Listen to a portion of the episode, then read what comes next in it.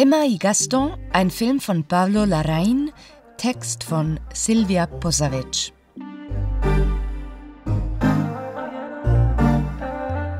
Ein Beat zieht sich durch Pablo Larraíns Film. Es ist der Rhythmus einer Generation, der Herzschlag einer Frau, Schwester, Mutter und Tänzerin, die mit einem Flammenwerfer durch die chilenische Hafenstadt Valparaiso läuft, um dem Schmerz über den Verlust ihres Sohnes Ausdruck zu verleihen.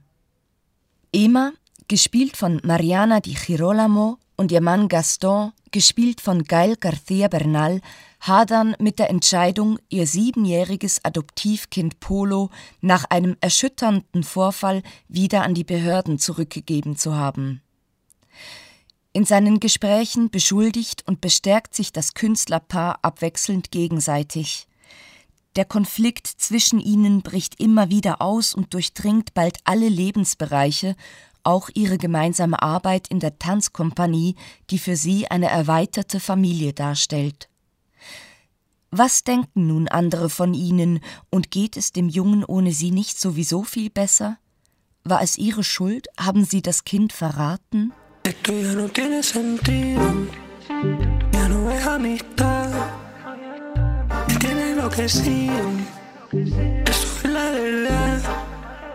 Ahora estoy en tu cárcel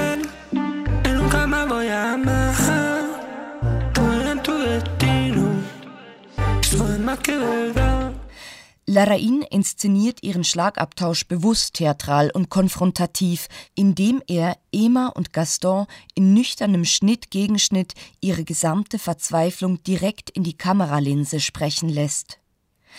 Selten sieht man die beiden im selben Bild vereint, und auch ihre Dialoge klingen eher so, als würden sie lediglich aus der Erinnerung heraus rezitiert.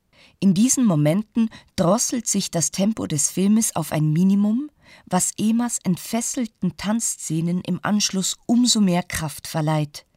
Sie tanzt auf der Bühne unter Gastons Regie vor der lodernden Projektion eines Feuerballs und mit ihren Freundinnen auf den Straßen der Hafenstadt, umgeben von Industriescharm und Graffiti. La música de mierda que están bailando, ¿qué onda? ¿Por qué? ¿Te explico? No, no expliques nada, qué vergüenza, por favor. ¿Qué música? Esta mierda que están haciendo. Quítate, weón. Vaya a volver con tu hijo, ¿verdad?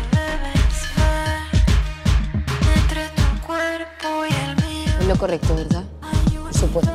Si necesitáis que cometamos un crimen, nos llamáis. Dabei erschafft Larain mit Ema eher seine Vision einer Frauenfigur.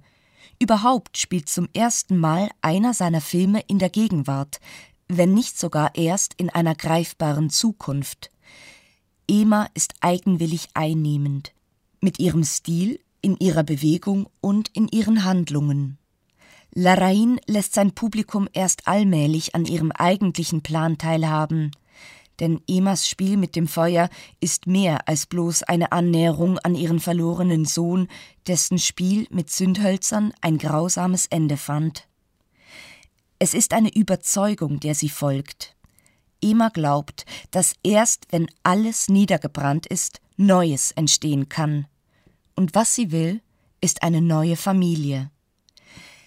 Indem der Chilene seine Protagonistin mit einem von ihm illegal importierten Kriegsgerät ausgerüstet in den Straßen der Stadt Feuer spucken lässt, schafft er einprägsame Bilder, die metaphorisch für ihren Schmerz stehen. Gleichzeitig ist es ein an Wahnsinn grenzender Spaß, der glücklicherweise nicht wie eine rein filmische Spielerei daherkommt.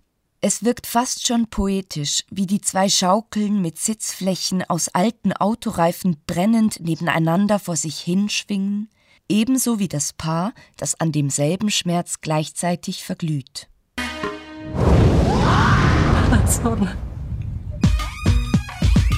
Mama Emma, yo la amo usted. No puedes hacer lo que quieres. Fein Verspielt und furchtlos nähert sich der Regisseur nicht nur seiner starken weiblichen Hauptprotagonistin, sondern auch dem Reggaeton. Einem Musikstil, den Larain erst durch seine Arbeit an dem Film kennenlernt. er geht nicht dokumentarisch vor, entledigt sich der sexistischen Elemente des Genres, ergänzt es durch eigenwillige visuelle Codes der Tänzerinnen und stellt Reggaeton mehr als befreiende Lebensphilosophie dar.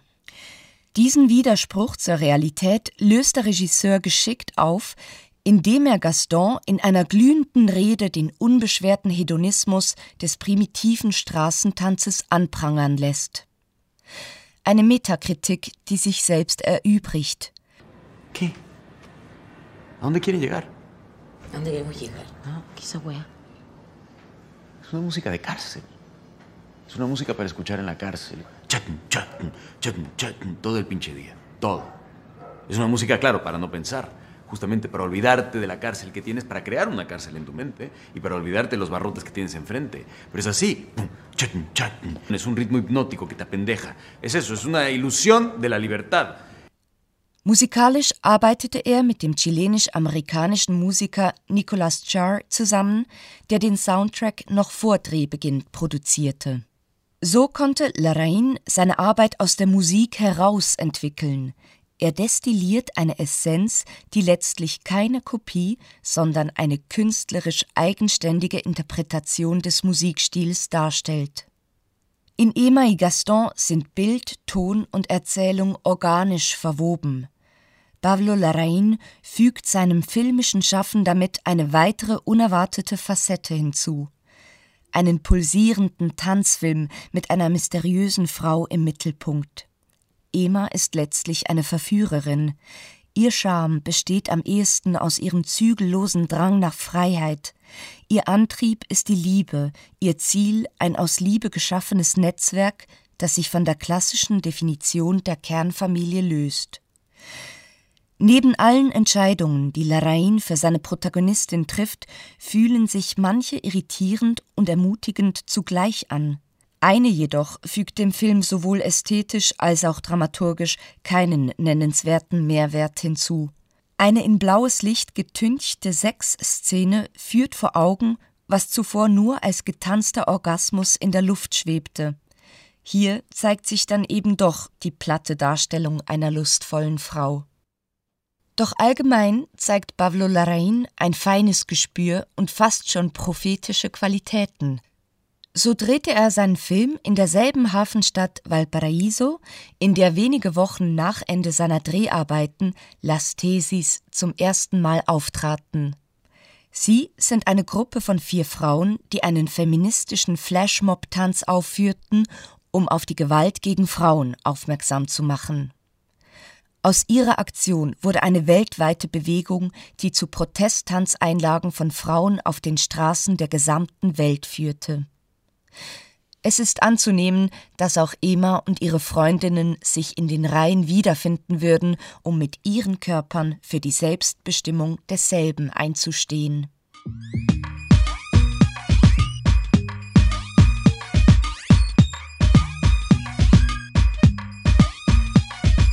Emma y Gaston, ein Film von Pablo Larraín, Text von Silvia Posavec.